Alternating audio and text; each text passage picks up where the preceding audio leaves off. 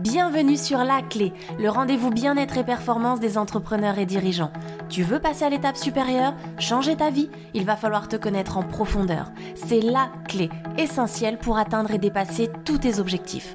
Certitude, confiance en soi, audace, considération, reconnaissance, liberté, amour ou encore argent, tout passe par la connaissance de soi. Ce que je t'apporte, une méthode unique qui repose sur trois piliers, cartésien, ésotérique et corporel. Tu veux franchir un cap? Ce podcast est fait pour toi. Bonne écoute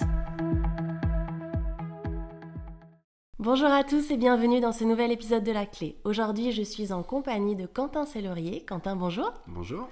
Comment tu vas? Ça va très bien. Super.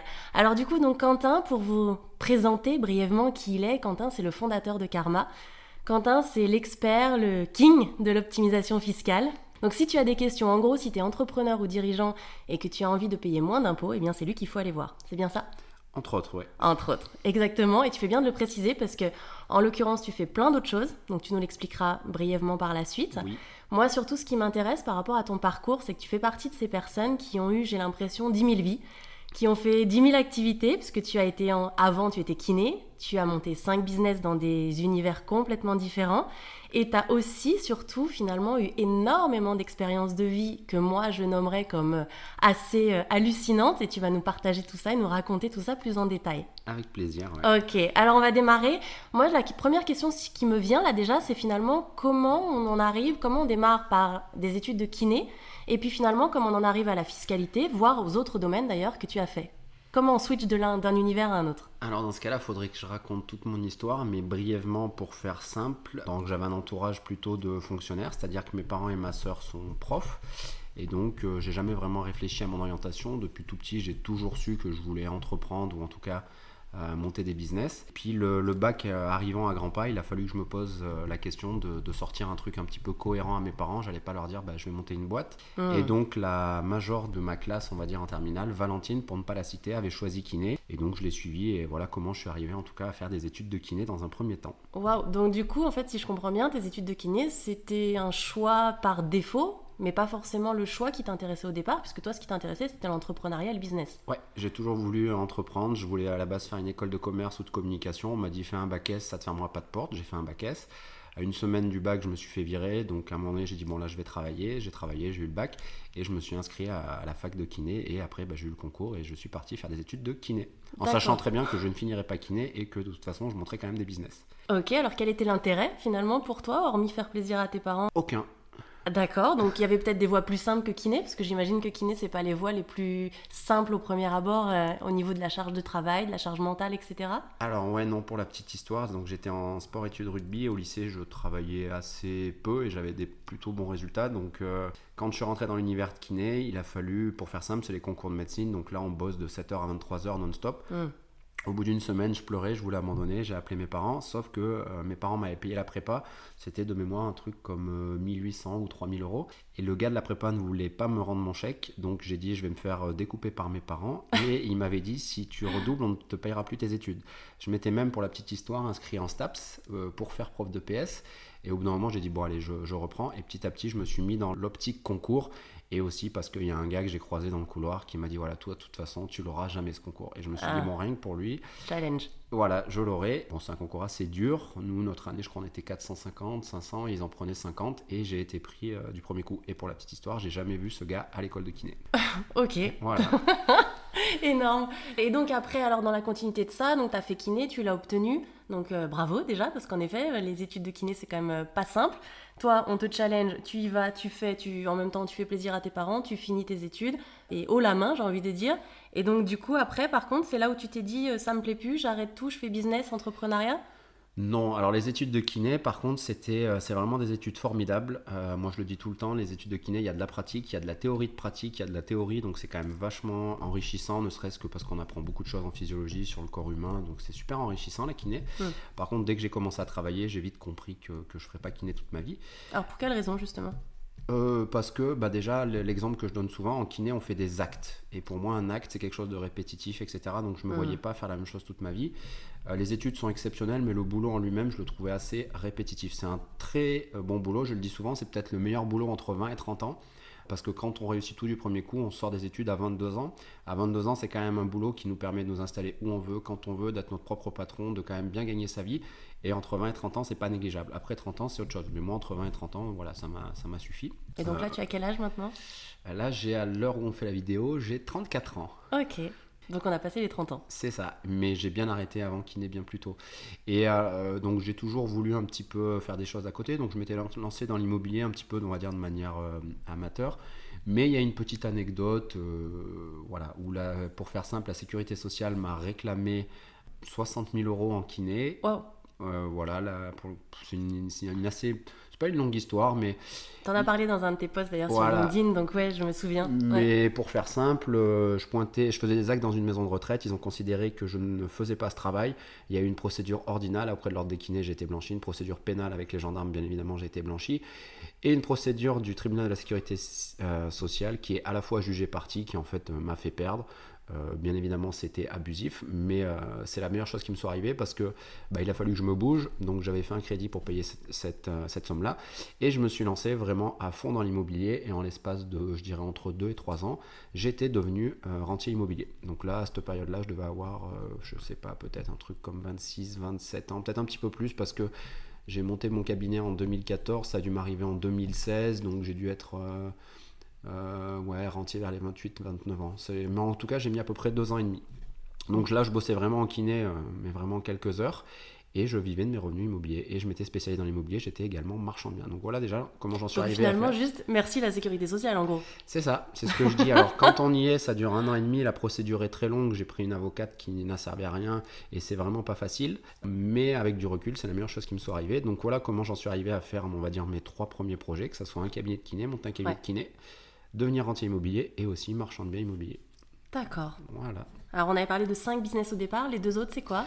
Alors, euh, la fiscalité immobilière a changé pour les amateurs de fiscalité immobilière. Euh, bon, le statut de marchand de biens n'a pas trop évolué, mais il y a eu beaucoup de passages LMNP, LMP notamment, donc pour ceux qui connaissent un petit peu l'immobilier.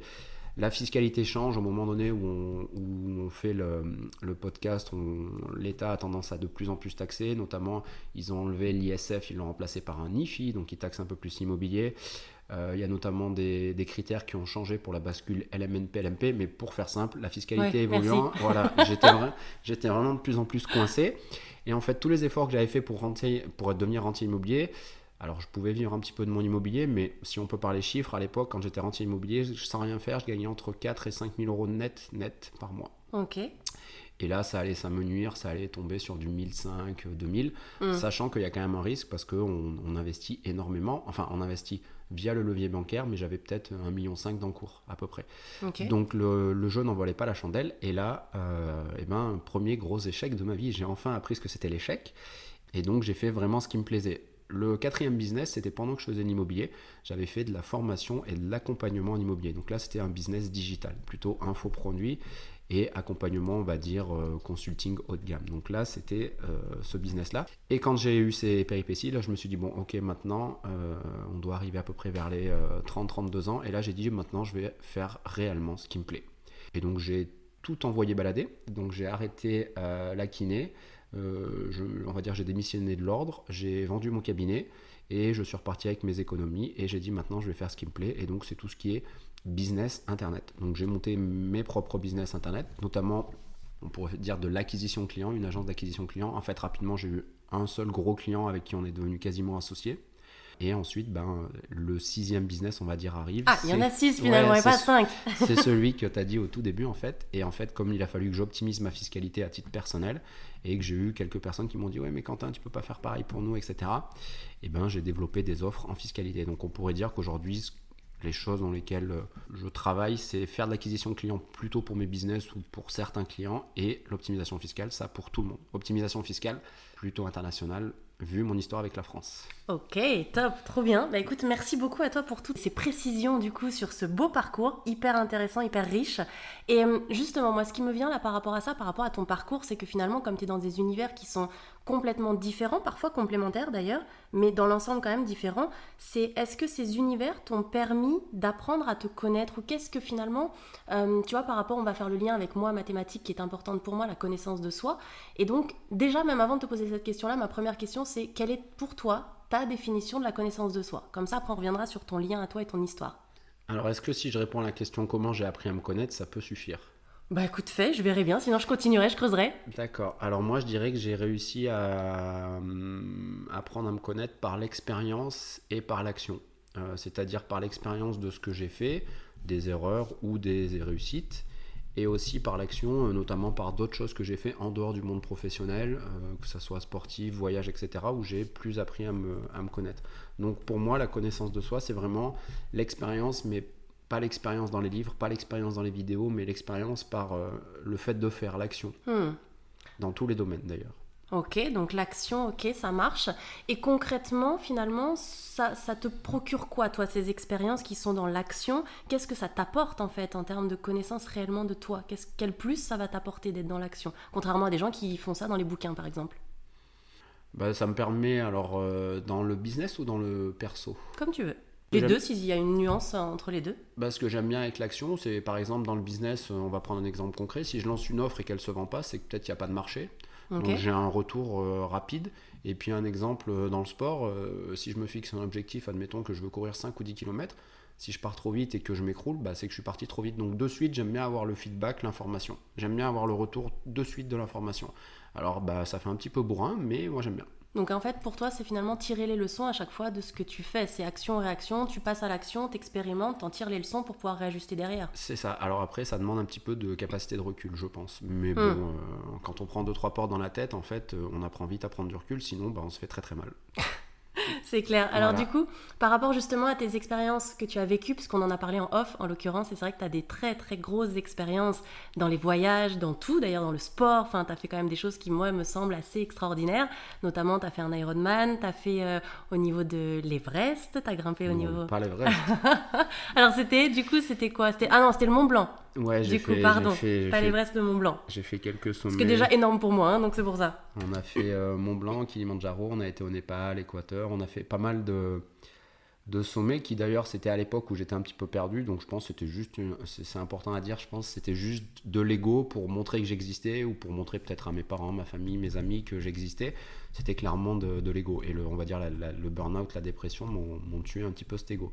Mais ouais, on a fait pas mal de pas mal d'alpinisme et euh, on a fait ouais 34 pays et puis euh, et puis bah, les Ironman un petit peu pareil, même si maintenant je continue les Ironman, mais c'est un réel plaisir. Ok, on n'a pas tous la même notion du plaisir par rapport aux Ironman. Alors, pour ceux qui connaîtraient pas d'ailleurs au passage quand même euh, ce que c'est qu'un Ironman de manière euh, précise et brève, comment tu pourrais le décrire pour que les gens comprennent la complexité de cet événement? C'est un triathlon longue distance, donc on nage 3 km 8, on fait 180 km de vélo et on fait un marathon. Oui, large. Voilà. Un marathon de combien de temps? Et ben le marathon, les tout tout meilleurs mondiaux, je pense qu'ils le font en 2h40 et un Ironman, les tout tout meilleurs mondiaux, je me demande si le record du monde est pas à 7h30. Mais bon, c'est un truc, ça occupe la- le dimanche quoi. Oui, léger, d'accord. Voilà. Bon, je le ferai pas tous les dimanches, pour ma part en tout cas. ça. Donc c'est quand même des expériences, c'est ce que je vous disais au départ, qui sont assez, à mon sens en tout cas, euh, hors normes pour le coup. Et hum, donc tu parlais d'ego tout à l'heure et d'avoir le besoin d'exister. Est-ce que ces hum, expériences t'ont aidé à satisfaire euh, justement cette notion d'ego et de et d'existence que tu avais envie de mettre, de prouver, peut-être de te prouver déjà à toi-même et aux autres? Alors sur le coup, je dirais que oui, parce qu'on est toujours fier de ce qu'on a fait. Et puis quand les gens nous disent oui, ce que tu as fait, c'est énorme et tout, en fait, euh, quand on est vraiment, quand on justement n'a pas le recul, oui, sur le, court terme, mais à long terme, en fait, c'est vide. Enfin, si on prend un petit peu de recul, c'est vide.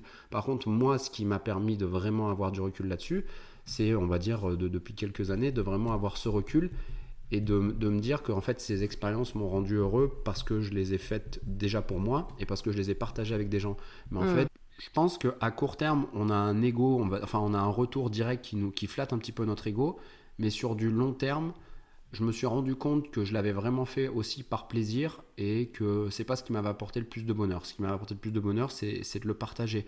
Et Mm. alors moi, je, je fais partie un petit peu de ces gens-là.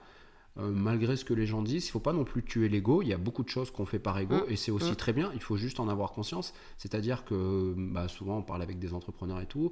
Euh, et si par exemple vous voulez monter un business parce que euh, vous voulez avoir la reconnaissance de votre famille, de vos amis, sachez que vous l'aurez peut-être jamais, mais c'est très bien et il faut l'utiliser comme moteur à partir du moment où on en a conscience. Mm. Par contre, il y en a beaucoup qui en ont pas conscience et je pense que c'est là où ça peut être dangereux. Et voilà. Donc, du coup, j'ai la réponse à la question. Je pense que j'ai pris la prise de conscience que je le faisais par plaisir. Si l'Ironman Mm. c'était que pour l'ego, je m'amuserais pas à m'entraîner 10, 15 Oui, heures par semaine toute l'année, quoi. Peut-être plus simple que Voilà, l'Ironman. ça. Au niveau de l'ego, tu peux trouver autre chose. Voilà, je ferais, des- ferais d'autres choses. Alors, je te rejoins, mais à 10 000 justement par rapport à cette notion de l'ego, et c'est une notion ultra importante. Là, je vais remettre ma casquette de coach, bien évidemment, mais c'est vrai que l'ego, à un moment donné, on a tendance, surtout en France, à mettre l'ego et à le voir de manière négative. Sauf qu'à un moment donné, c'est toujours pareil, c'est négatif quand tu es dans les extrêmes. Ça, peut être hyper intéressant et hyper valorisant pour toi si c'est justement dosé, si c'est correctement dosé, et encore une fois, si tu te tournes vers toi et ce qui t'apporte du bien, c'est exactement ce que tu viens de dire. Et ça, c'est vrai que j'insiste là-dessus parce que l'ego, bien souvent, les gens, on aime bien euh, se dire, ok, ego égale négatif. Non, ego égale performance si c'est bien dosé, en fait. Donc, merci pour ce partage. Donc, toi, vraiment, finalement, ces expériences t'ont permis de te connaître plus en profondeur toi-même, déjà face à toi-même, par rapport à tes compétences, j'imagine aussi, euh, de, de sportif de haut niveau. Et puis, ce qui t'a apporté aussi énormément, c'est ce partage que, dont tu nous as parlé. Donc, est-ce que c'est le partage des personnes avec qui tu as vécu l'expérience, ou est-ce que c'est le partage finalement des personnes à qui tu l'as raconté après l'expérience, qui n'étaient pas présents? Ah, c'est quand même beaucoup plus le partage des personnes avec qui j'ai Mm. j'ai fait les, les choses parce que l'exemple que j'aime bien donner, c'est il y a une différence entre regarder un reportage euh, d'un voyage à la télé et le vivre, euh, ça n'a rien à voir. À la télé, vous allez avoir l'image, le son.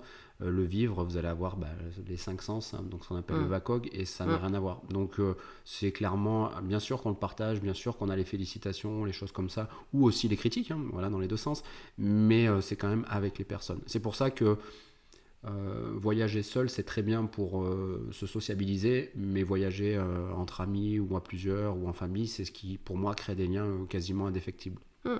Or, je suis d'accord, après, même si moi je rejoins quand même cette idée que de voyager seul, ça permet aussi de réellement se connaître et de voir quelles sont justement ses réelles compétences? Est-ce qu'on est capable de faire les choses quand on est seul ou pas? Et moi, je l'ai vécu.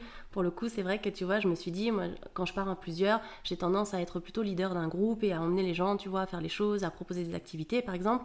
Et quand je suis partie seule les premières fois, franchement, j'étais en stress et en flip total parce que je me suis dit, mais mon Dieu, comment je vais faire? Comment je vais gérer? Est-ce que je vais être la même que quand j'étais en groupe? Et c'est vrai que bah, c'est là où je me suis rendu compte que oui, en fait, j'étais face à un moment donné, j'en avais fait un post aussi LinkedIn là-dessus, et je me suis retrouvée dans une situation où je devais enjamber euh, à un moment donné une espèce de balustrade et me retrouver à marcher sur un espèce de muret euh, large de 10 cm, enfin un truc où en groupe je l'aurais clairement fait, j'aurais été la première à le faire pour donner, montrer un peu l'exemple on va dire, ou stimuler le, et avoir un effet de groupe, mais en étant toute seule je me suis dit ok je suis devant ma balustrade, est-ce que je le fais ou pas? Et finalement ouais je l'ai fait, et c'est là où je me suis dit bah, en fait, je suis vraiment la même personne, tu vois, à plusieurs ou en groupe. Et je trouve, pour faire le lien avec ce que tu disais juste avant, que partir seul, c'est aussi parfois très enrichissant, puisque c'est là où tu te dis, est-ce que je fais les mêmes actions? Est-ce que je suis poussée par le regard des autres ou est-ce que je suis vraiment moi-même? Donc je pense que ça peut être intéressant aussi pour certaines personnes. Donc après, bah, à vous de voir, en l'occurrence, si vous êtes plutôt fait pour vivre des expériences seules ou à plusieurs, ou les deux d'ailleurs. Mais en tout cas, ce qui est sûr, c'est qu'il faut faire, comme tu l'as très justement dit, pour eh bien, se rendre compte de ça. Est-ce que qu'est-ce qui nous convient le mieux? Ouais, ça me fait penser, il y a énormément de personnes qui sont parties seules et ça les a transformées. hein. Il y a pas mal d'exemples, mais il y a beaucoup de personnes qui partent seules et qui sont transformées. Au final, j'ai assez... Ouais, si, quand même, j'ai fait seul aussi. Mais il y a quand même beaucoup de personnes qui... Ça les transforme. Ça me fait penser, ce que tu dis, que on a du mal à, à être face au vide, face à soi-même. Euh, Exactement. il y a les- on a tous les réseaux sociaux et nous, on est bien assez dessus. Mm. Et d'être de temps en temps seul face à soi-même, ça fait peur, mais ça peut être bien pas mal, ça peut être bénéfique. C'est challengeant et je rejoins totalement cette idée justement, c'est qu'il faut garder en tête que le cerveau a peur du vide. Donc en fait, généralement, quand ton cerveau a ce qu'il appelle lui du vide, il va chercher à le euh, remplir et bien souvent il le remplit avec des peurs. C'est pour ça que généralement tu as du mal à passer à l'action quand c'est du vide pour toi dans ton cerveau. Lui il va se dire ok vide égale peur et il va te rajouter des peurs qui sont pas forcément les tiennes. Par contre si tu remplis en amont ton cerveau par des éléments concrets que tu le rassures, que tu, tu sais où tu vas, même si tu pars seul, c'est pas forcément pour certaines personnes de partir seul à l'aventure. Pour certaines oui et ça leur convient très bien. Pour d'autres bah, planifie, euh, c'est où tu vas, essa- essaye d'anticiper les hôtels, un minimum en tout cas pour que ton cerveau ait une majorité d'informations qui soient rassurées et qui puissent du coup te permettre de vivre cette expérience pleinement. Parce que ça, c'est un élément hyper important. Là, du coup, là, ça me fait penser à quelque chose. Je sais pas ce que t'en penses, toi, en tant qu'experte, mais il y a plusieurs façons d'être, euh, on va dire, seul face à soi-même. Il y en a, ça va être de la méditation, d'autres de la marche. En fait, Mm. je viens de me rendre compte que moi, c'était peut-être tout simplement les, les voyages d'alpinisme et le sport qui sont un Mm. petit peu mes méditations. Exactement. Donc, en fait, euh, faut trouver son moyen. Bilan, faites des Ironman pour vous retrouver face à vous-même. Ou pas, hein J'ai pas prévu d'en faire un le week-end prochain, donc bon, personnellement, je te laisse les Ironman, je vais garder la méditation, la lecture et les voyages en solo, ça m'ira parfaitement. Après, par contre, clairement, oui, moi c'est pour ça que je prône vraiment la connaissance de soi, et la connaissance de soi passe malgré tout par l'expérience de ce que tu vas vivre pour savoir ce qui te correspond à toi, parce qu'on aura beau te donner tous les conseils de la Terre, on va te dire, bah va faire du sport, oui, mais si t'es pas fait pour faire du sport ou que t'aimes pas ça, ça te conviendra pas. Par contre, on peut te dire va lire des bouquins et c'est la même chose dans l'autre sens. Donc c'est à toi, prends les conseils qu'on te donne, mais teste-les et vois une fois que tu les testes si ça te convient à toi ou pas. Parce qu'en fait, tu es unique sur cette terre et tu dois savoir ce qui te convient et ce qui te, parle avant tout à toi-même, c'est ce que tu viens de dire. Et ça, c'est vraiment une chose ultra, ultra importante que je ne fais que répéter avec mes coachés pour le coup parce que on est dans une société où on est enseveli d'informations, on est enseveli de bons conseils de tous les côtés, d'experts et de moins experts. Mais en l'occurrence, ce qui est important, c'est prends les éléments qui te parlent au premier abord, ce qui fait écho en toi. Si on te parle d'un bouquin et tu dis ah ouais, c'est, hmm, je sais pas, ça m'attire ce bouquin, bah fais-le, lis-le. Mais peut-être qu'il sera peut-être pas aussi intéressant pour toi que ce que tu avais imaginé. Et c'est pas grave. Pareil pour le sport. Si tu es un sportif et que tu aimes vraiment les challenges, bah fais comme Quentin, tente un Ironman avec peut-être tout ce qu'il faut autour. J'y connais rien là-dessus, mais forcément il doit falloir des entraînements très spécifiques, une régularité et tout un tas de choses quand on tente ce genre d'expérience. Mais pourquoi pas en fait? Rien n'est impossible. J'ai même envie de le dire autrement, c'est que tout est possible à partir du moment où tu as envie de le tester et où tu as envie de passer à l'action. Et c'est surtout ça la clé. Et j'ai l'impression que c'est un peu ce qui ressort de tout ce que tu nous as partagé déjà jusqu'à présent. Ah oui, moi je suis plutôt. Euh, j'aime bien ce terme, mais j'aime bien la vie ou le business un petit peu mode bourrin. C'est-à-dire que c'est pas grave, je vais prendre des portes, mais au moins j'y vais. Ok, et eh ben écoute, voilà, si vous êtes dans le même euh, cas de figure et dans le même, euh, la même configuration que Quentin, écoutez, euh, allez vous prendre des portes, soyez en mode bourrin, et puis analysez, tirez des leçons comme il disait tout à l'heure, c'est comme ça que vous allez potentiellement avancer. Par contre, parenthèse aussi, attention, si vous n'êtes pas comme Quentin pour le coup et que vous êtes plutôt comme moi, eh bien faites les choses à votre manière. Et c'est ça qui est important aussi d'avoir en tête, c'est découvre quel est ton mode de fonctionnement, découvre quelle est ta manière à toi personnellement de fonctionner. Après, je le dis en, rigolant, mais euh, prendre des portes, faut, euh, comme, comme tu disais, il faut avoir la personnalité pour. Mm. Euh, même moi, quand je prends des portes, il voilà, faut avoir la capacité de se relever, sinon ça peut vraiment vous détruire. Hein. Donc, je le dis, mais je le pense un peu, mais c'est comme tu le disais, bon, parce qu'on en a parlé, on a vu un peu les profils de personnalité mais c'est pas pour tout le monde quoi. Exact. Et ça c'est vraiment super important, c'est pour ça qu'encore une fois, apprends à te connaître pour le coup pour savoir si tu es fait pour prendre des portes ou pas en gros quoi. Ça. Si tu es fait, ça va te booster, si t'es pas fait, ça peut te t'anéantir, donc vigilance par rapport à ça. Alors moi j'ai envie de rebondir justement et de prendre un peu euh, à contre-pied là ce qu'on vient de dire, c'est qu'à l'inverse, est-ce que tu aurais un événement, une anecdote peut-être à nous partager où ton manque de connaissance de toi-même t'a fait défaut? Euh, eh bien, je dirais au moment où j'ai choisi mon orientation, Hum, j'aurais aimé savoir que j'aurais dû faire beaucoup plus confiance à mon intuition et à ce moment-là, hmm. j'aurais pas été en kiné. Donc, euh, même si je pense que c'est valable pour tout le monde, de, quand même d'écouter son intuition, mais je me rends compte plus ça avance dans le temps, plus j'ai cette capacité à sentir, sans, sans prétention, mais à, sentir des choses un petit peu plus. Hmm. Donc voilà, si je l'avais su à ce moment-là, j'aurais vraiment écouté mon intuition. Et maintenant, malgré, on va dire, l'aspect stratégique, même, je suis pas un gros bourrin, hein. je fais quand même des l'aspect stratégique dans mon business, quand même, quand je me rends compte que plus la décision est importante, plus elle est, c'est une grosse décision à prendre, plus souvent je la prends euh, à l'intuition. Ok, alors donc là tu parles de l'intuition, qui est une thématique moi qui me qui fait écho tout de suite et qui vibre en moi parce que je fais partie de ces gens aussi qui mettent en avant l'intuition pour avancer énormément et rapidement dans son business ou dans sa vie perso. D'ailleurs, ça marche pour tout.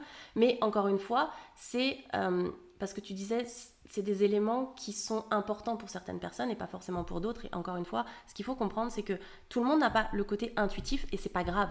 Tu vois, c'est vraiment cette notion-là de se dire, euh, sois face à toi-même, sois honnête avec toi-même, n'essaye pas de devenir une autre personne. Là, on te partage des éléments, des connaissances.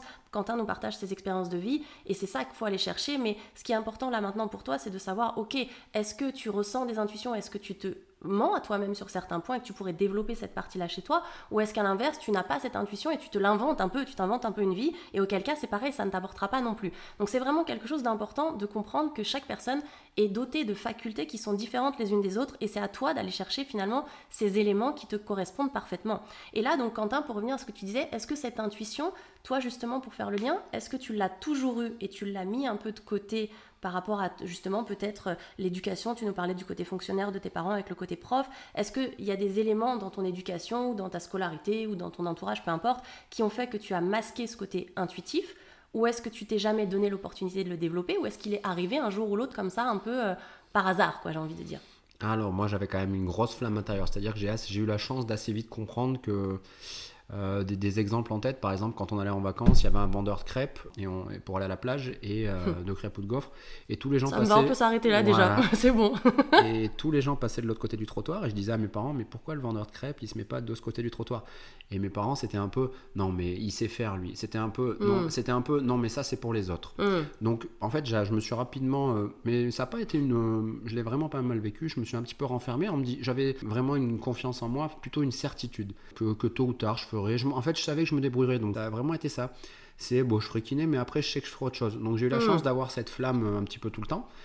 Mais par contre, je pense que oui, selon les personnalités, il y, a, beaucoup de personnes qui, peuvent euh, perdre un petit peu cette flamme. Donc même si vous avez une toute toute toute petite flamme en vous, et eh ben essayez de l'écouter, euh, mm. rapprochez-vous de. Il y a plein de moyens avec des livres, des audios, euh, YouTube, des blogs, de, se rapprocher de, choses qui vous parlent et puis juste écouter cette petite intuition. Donc moi j'avais la chance d'avoir un petit peu cette certitude. Et puis c'est un petit détail aussi de tous les entrepreneurs que j'ai côtoyés qui ont vraiment réussi soit ils l'ont acquis, soit ils l'avaient déjà de base, mais c'est vraiment cette certitude, cette confiance en soi.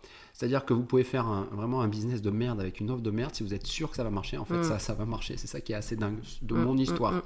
Mais voilà, donc je l'ai pas, je l'ai pas mal vécu. Je l'ai un petit peu, en fait, je l'ai caché. Voilà, je dirais que je l'ai caché, mais j'étais à peu près sûr que ça marcherait un jour ou l'autre. Et peut-être que je me casserai la gueule toute ma vie, mais je m'en fiche. Au moins, je vis euh, comme j'ai envie. Et ça, c'est le plus important. Exact. Et alors finalement, ce vendeur, pourquoi il était euh, d'un côté ou de l'autre du trottoir Eh ben, j'en sais rien. Faudra demander à mes parents. Apparemment, c'était pas pour moi. bon, ben, on saura jamais. Alors finalement, le pourquoi du euh, comment, tant pis. voilà. Et après, il y a plein d'exemples. Par exemple. Euh, des choses que vous êtes sûr qui vont arriver, qui arrivent, ben moi, je, ça a été un petit peu toute ma vie. Le feu qui passe au vert au moment où on est sûr qu'il va passer au vert, plein de petits trucs où je me suis dit, ah ouais, ouais, ouais, on le développe. Hmm. Donc vraiment, on l'entend partout, mais c'est super important de, peser les mots sur euh, écouter votre, euh, votre intuition, écouter votre petite voix intérieure, votre petite flamme. Voilà, si je peux vous donner au moins ce petit conseil de, de jamais lâcher, sans parler d'être un bourrin et tout, mais de toujours écouter un petit peu son intuition. Exact. Et alors du coup, là, moi, ce qui me vient, et pour compléter justement cette partie-là, c'est que, en effet, ta voix intérieure et tes pensées, notamment, parce que moi, je suis plus axée sur le côté mindset et pensée principalement, donc qui se rejoignent, bien évidemment, les deux sont en lien, mais c'est surtout de cette fameuse loi d'attraction, en règle générale, en fonction des pensées que tu vas avoir ou de cette voix intérieure que tu vas écouter, si elle est positive ou négative, ta loi d'attraction va être positive ou négative, parce qu'on a tendance à parler de la loi d'attraction forcément en positif, mais il faut pas oublier que dès que tu as des pensées qui sont pourries, dès que tu n'es pas aligné avec toi, dès que tu n'as pas les certitudes, dont, tu nous as parlé, pardon, en l'occurrence, eh bien, tu vas dégager énergétiquement finalement des éléments qui sont négatifs et donc tu vas attirer, puisqu'on dit le positif attire le positif, mais l'inverse est vrai aussi, le négatif attire le négatif. Donc c'est vraiment important en effet de garder ça en tête et de se dire, ok, euh, je bosse au niveau, donc Quentin nous a parlé de la voix intérieure, on peut parler d'intuition, on peut parler de pensée, peu importe ce qu'on met comme mot, le tout c'est de comprendre en fait qu'avant tout ça doit être absolument positif pour finalement dégager énergétiquement des choses positives. Et là, tu vas mettre en, lien et en, avant la fameuse loi d'attraction positivement. Et c'est ça, me semble-t-il, que tu étais en train de nous expliquer. Ouais, et en plus, ça va rajouter un petit peu d'eau à mon moulin. Et l'exemple que je vais vous donner, vous avez beau être le plus positif du monde, si vous restez allongé sur votre lit, rien ne se passera. Donc ah, il faut faire un petit peu d'action. Donc euh, c'est pour ça que j'aime bien ce petit côté euh, aller de l'avant.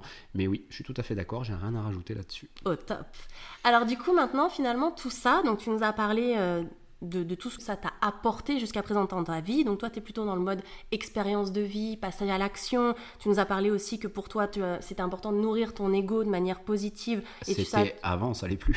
Ça l'est plus aujourd'hui Du tout. Ok, t'as plus besoin de, nourrir, même en partageant avec des expériences de vie, partager avec les gens? Oui, mais c'est un plaisir. Enfin, je pense pas, hein, on peut jamais être sûr à 100%, mais c'est plus, plus par ego. Ok, D'accord, et eh bah ben, top. En tout cas, ce qui est sûr, c'est que tu nous as parlé donc de confiance, d'intuition, de certitude, de voix intérieure. Et qu'est-ce que tout ça, finalement, concrètement, ça t'apporte dans, ta vie pro ou perso à l'heure actuelle, de te connaître autant, de t'être posé les bonnes questions? Qu'est-ce que ça t'apporte? Hmm, bah, le fait d'avoir eu pas mal d'expérience, je pense ça m'a apporté de la confiance dans le sens où que je réussisse ou que je perde, en fait, dans les deux cas, on peut s'en relever. En fait, ça minimise l'échec, ça minimise aussi la mm. réussite. Hein. Mm, mm, euh, c'est pas parce que vous, alors on va prendre l'exemple du business parce qu'on parle un petit peu de business, mais c'est pas parce que vous allez gagner beaucoup d'argent ou perdre beaucoup d'argent, en fait, ça reste que de l'argent. Et en fait, on est toujours là. Et ce qui compte, c'est un petit peu savoir comment un petit peu on fonctionne, comment anticiper les choses, savoir qu'il y aura des problèmes. Le fait d'avoir vécu la, chose, ça permet de minimiser.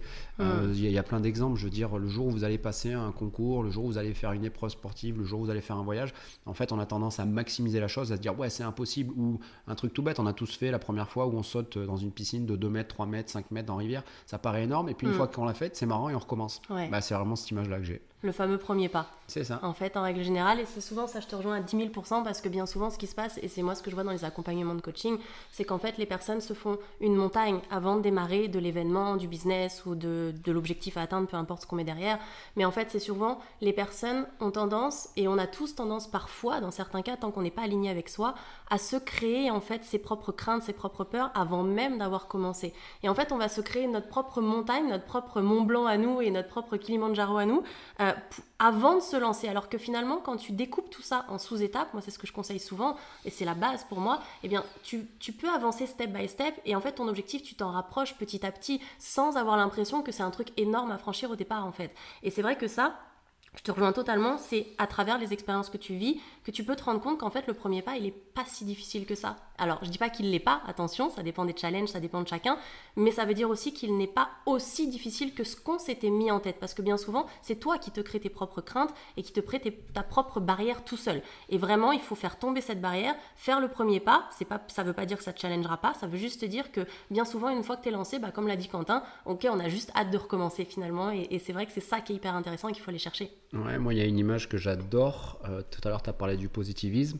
Mais quand on réfléchit à, par exemple, si on prend un projet, peu importe qu'il soit, et qu'on se dit, ouais, ça va bien se passer, en fait, c'est du vent. C'est une projection euh, hypothétique, future, positive de notre cerveau. Oui, mmh. ça va bien se passer. Mmh. Et la réciproque est vraie, ouais, ça va mal se passer. C'est du vent aussi. C'est juste une projection hypothétique. Donc euh, en vrai, on ne devrait vivre que dans l'instant présent. Le passé, c'est du passé, on peut rien faire. Et le futur, c'est juste une projection nous-mêmes de notre. C'est une projection de nos croyances en fait. Ça va bien se passer, ben on ne sait pas, mais ça va mal se passer, ben on ne sait pas non plus. Exact. Après, c'est vrai que moi j'aime bien cette notion justement à prendre en compte pour rebondir sur ça, c'est que euh, le cerveau ne sait pas faire la différence finalement entre le rêve et la réalité. Donc en fait, tout ce que tu vas le mettre qui ne s'est pas encore produit est du rêve pour lui, mais si tu mets un rêve positif, en fait, tu, voilà, tu vas t'aligner par rapport à ça. Et c'est vrai que ça, moi je l'ai vécu en l'occurrence, et, et, je peux vous dire que ça marche, et je l'ai vécu dans le mauvais sens des choses, c'est que, bon, pour ceux qui me connaissent, j'ai été danseuse professionnelle, et c'est vrai que j'ai fait des très grosses représentations sur des très grosses scènes, et il y a des moments, comme je mixais salsa hip-hop avec des portées acrobatiques, c'est vrai que sur les moments où il y avait des nouveaux portés à tester, bah, les premières fois où tu les testes, on parlait du fameux premier pas, bah, t'es pas fier, mais bon, faut y aller à un moment donné. Et quand tu montes sur scène, et ça m'est arrivé, hein, j'ai vécu, euh, majoritairement c'était le côté positif des choses, mais le seul moment où je me suis dit je vais me louper, ah bah je finissais par terre. On se loupe, ouais. Donc autant nourrir le cerveau de manière positive avec des bons fruits. Exactement. Et là, on en parle le même langage, donc c'est Trop cool. Alors dans la continuité de ça, justement, tu nous as dit que pour toi, euh, c'était hyper intéressant justement de vivre beaucoup d'expériences, que ça te permettait de travailler au niveau de ta confiance en toi, d'acquérir cette confiance en toi, de minimiser cette notion d'échec et de minimiser, minimiser pardon, cette notion de réussite. Et donc ça te permettait aussi entre autres d'anticiper les choses, etc. Est-ce que tu aurais d'autres conseils à donner, en l'occurrence, aux personnes qui nous écoutent Quelles astuces tu pourrais leur donner pour mieux se connaître? Alors, par rapport à ce que tu dis, toutes les expériences, les choses que j'ai fait, c'est pas forcément pour acquérir de l'expérience, c'est tout simplement parce que j'ai un gros problème avec la fuite du temps. Mmh. Euh, quand j'étais petit, je faisais toujours un cauchemar que la Terre un jour elle allait exploser, qu'il n'y aurait plus rien. Donc j'ai toujours un problème avec la fuite du temps. C'est pour ça, voilà, c'est pour ça que j'ai toujours voulu faire plein plein d'expériences. On, entend toujours, euh, oui, on n'a qu'une vie. Ouais, bah faut pas, faut arrêter de le dire, il faut le faire. Donc c'est pour ça que je veux faire autant d'expériences. C'est pour ça que j'essaye d'être aussi efficace dans le boulot, mmh. euh, que je n'aime pas perdre de temps, etc. Donc voilà, c'est plutôt pour ça. C'est c'est vraiment on n'a qu'une vie, donc autant la faire à 100%. Je préfère faire les trucs sportifs ou qui demandent une grosse condition physique tant que je suis jeune. Hmm. Et l'image que j'aime bien dire, c'est bah, je rêve d'aller à New York, mais je pourrais y aller quand j'aurai 60 ans. quoi. Hmm. Voilà. Et après, je reviens, c'était quoi ta question, pardon? Alors, ma question, c'était finalement quels conseils, astuces tu pourrais donner aux personnes qui nous écoutent pour réussir à mieux se connaître? Alors, pour réussir à mieux se connaître, soit pour moi, vous allez avoir assez de recul sur vous donc peu importe votre mode de fonctionnement, mais soit vous allez pouvoir avoir assez de recul. Mais je pense quand même que le plus facile, le plus simple, euh, c'est de demander aux autres ou de se faire aider par les autres. Et pas forcément euh, par des experts, même si c'est quand même bien mieux de se faire aider par des experts. Mais il y a plein de petits exercices. Moi au début, j'ai vraiment fait ça, c'est je demandais à, des amis, à, de la famille, à des proches, euh, qu'est-ce que tu penses de moi, quelles sont mes compétences, quelles sont mes qualités, quels sont mes défauts, pourquoi est-ce que tu m'appellerais, machin, machin, Mm. machin. Et il y a plein de, de manières. Alors après, bien évidemment, il y a plein euh, d'outils, il y a plein d'experts, notamment, euh, c'est pas du tout pour faire de la, de la pub pour Julie, mais Julie, pardon, mais moi le Human Design, j'ai trouvé ça exceptionnel. Donc c'est vraiment un bel outil pour apprendre à se connaître. Mm. Mais après, c'est peut-être euh, pour, pour justement contrer ce côté un petit peu pub, c'est peut-être que vous adhérez pas avec ce que dit Julie ou avec sa personnalité, et ben c'est pas grave, vous irez Mm. voir quelqu'un d'autre. Par Mm. contre, si vous Clairement. adhérez euh, et que l'outil vous parle, ben foncez. Donc euh, essayez de, je dirais, soit on a assez de recul et on arrive à le faire soi-même, mais vous allez gagner énormément de temps à vous faire accompagner, ou à comme je dis souvent, un livre avec trois questions que vous allez demander à des proches, ça peut vous changer la vie. hein. Et souvent, en plus, on est en règle générale surpris des réponses. Alors, je sais pas si toi, c'est ce que ça t'a fait. Euh, moi, je le fais faire à certains de, de mes clients et je l'ai fait pour moi aussi, parce que je teste aussi tout ce que je demande de faire.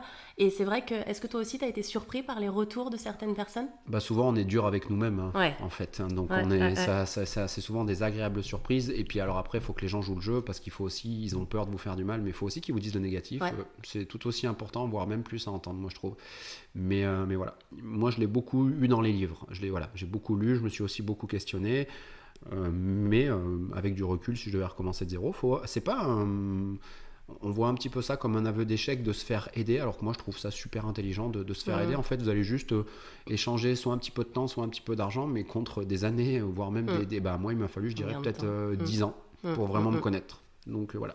Ouais, clairement. La rapidité, c'est vrai que, mais encore une fois, on rejoint cette notion. On n'est pas malheureusement en France dans cette dynamique-là et, l'ouverture d'esprit euh, au fait de se faire aider, on en est encore un peu au côté obsolète de euh, je vais voir un psy, c'est que je suis malade. Euh, je trouve ça triste et dommage parce que, comme tu l'as très justement dit, quand on s'ouvre un peu aux, autres choses, quand on a l'habitude d'ailleurs de voyager, souvent les gens qui voyagent le savent. En fait, quand tu vas dans d'autres pays, notamment les pays nordiques, il y a une ouverture notamment sur cette partie-là qui est juste déjà à des années-lumière de nous et, ils ont un- une- un bien-être finalement et un alignement au moins sur cette partie-là, parce qu'il y a d'autres choses qui vont pas dans leur pays, mais sur cette partie-là en l'occurrence, ils ont gagné, mais oui, 10 ans, 15 ans, 20 ans par rapport à nous, clairement. On le sait d'ailleurs dans le business, t'en parlais tout à l'heure, euh, en, en l'occurrence par rapport aux États-Unis ou par rapport au Canada, on a euh, 10, 15, 20 ans euh, de retard par rapport à ces pays-là. Et c'est la même chose au niveau du mindset, de la connaissance de soi, du coaching, et pour, alors que c'est crucial et que c'est vital en fait de pouvoir se connaître concrètement pour avancer, aussi bien dans sa vie privée que dans son business. Ouais, et puis moi, ça me fait, ça me fait penser à un de mes chevals de bataille, c'est euh, l'école. Je veux dire, dans toute votre scolarité, Mm. jusqu'au bac, voire même à l'université, Mm, mm. à aucun moment on nous demande ce qui nous plaît. C'est ça. J'aime bien donner cette image, euh, alors s'il y en a, désolé, mais de la, de la conseillère d'orientation euh, dépressive avec ses lunettes et sa coupe au carré, on l'a tous vu euh, au fin fond du CDI, il nous lit la, fiche, fiches. avec les, avec les 100 150 métiers, et puis Ouais, limite ouais, c'est au hasard et pile, bah, ça, tu, toi ça. tu feras ça toi. Mais ouais, alors que, et puis moi bah, je l'ai vécu, en plus en ayant mes parents profs, donc je me suis rendu compte qu'il y a le système scolaire, mais même à la maison, faites jamais. Hmm. Mais c'est pas grave. Bah c'est ça. Bon, pour revenir à ce qu'on disait finalement, c'est vrai que c'est important de prendre le temps de trouver finalement comment tu dois apprendre à te connaître. Après, chacun sa méthode, comme on le disait depuis tout à l'heure.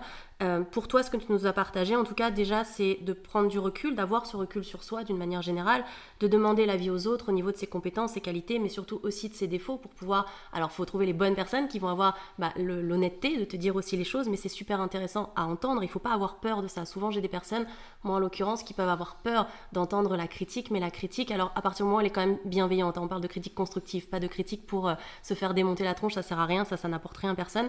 Mais par contre, les critiques constructives te permettent toujours d'avancer, même si sur le coup, c'est pas toujours très agréable, c'est ça qui va te permettre d'avancer. Alors que quand on te dit, euh, bah t'es le meilleur, t'es bon, etc., c'est cool, ça flatte l'ego comme on disait, mais là, c'est l'ego qui est pas forcément flatté dans le bon sens, puisque ça ne te permet pas d'avancer toi concrètement sur des choses que tu dois travailler. Donc vraiment, chose importante par rapport à ça. Donc pour résumer et revenir à ce qu'on disait, c'est avoir du recul sur soi, demander aux autres et se faire accompagner par des professionnels. Ouais. Et avant tout, là, de ce que tu me dis, ça me fait penser à un truc. On, on- quand même, on, souvent, on se connaît un petit peu, on connaît notre monde de fonctionnement. Donc la première chose, vraiment, en italique, en gras, en soulignant ce que vous voulez, mais c'est arrêter de se mentir à soi-même. On se connaît toujours un petit peu quand même. Oui, après, attention, alors on se connaît toujours un peu, malgré, malgré tout, alors je suis 100% d'accord avec toi, il y a quand même des personnes par rapport à leur parcours de vie, par rapport à leur, euh, leurs croyances qu'ils se sont mis eux d'ailleurs, ou qu'on leur a mis sur le dos, les croyances limitantes, se sont créés des masques et en fait ne savent plus qui elles sont et quelles sont leurs capacités de départ. Donc en fait tu peux être un peu une sorte de... de- tu joues un rôle dans ta propre vie mais tu te rends plus compte que tu es en train de jouer ce rôle-là parce qu'en fait ce rôle tu l'as acquis à 100% parce que bah, tu as dû, à certains moments de ta vie, euh, jouer ce rôle et tu l'as gardé et tu t'es convaincu toi-même en fait que tu devenais cette personne-là.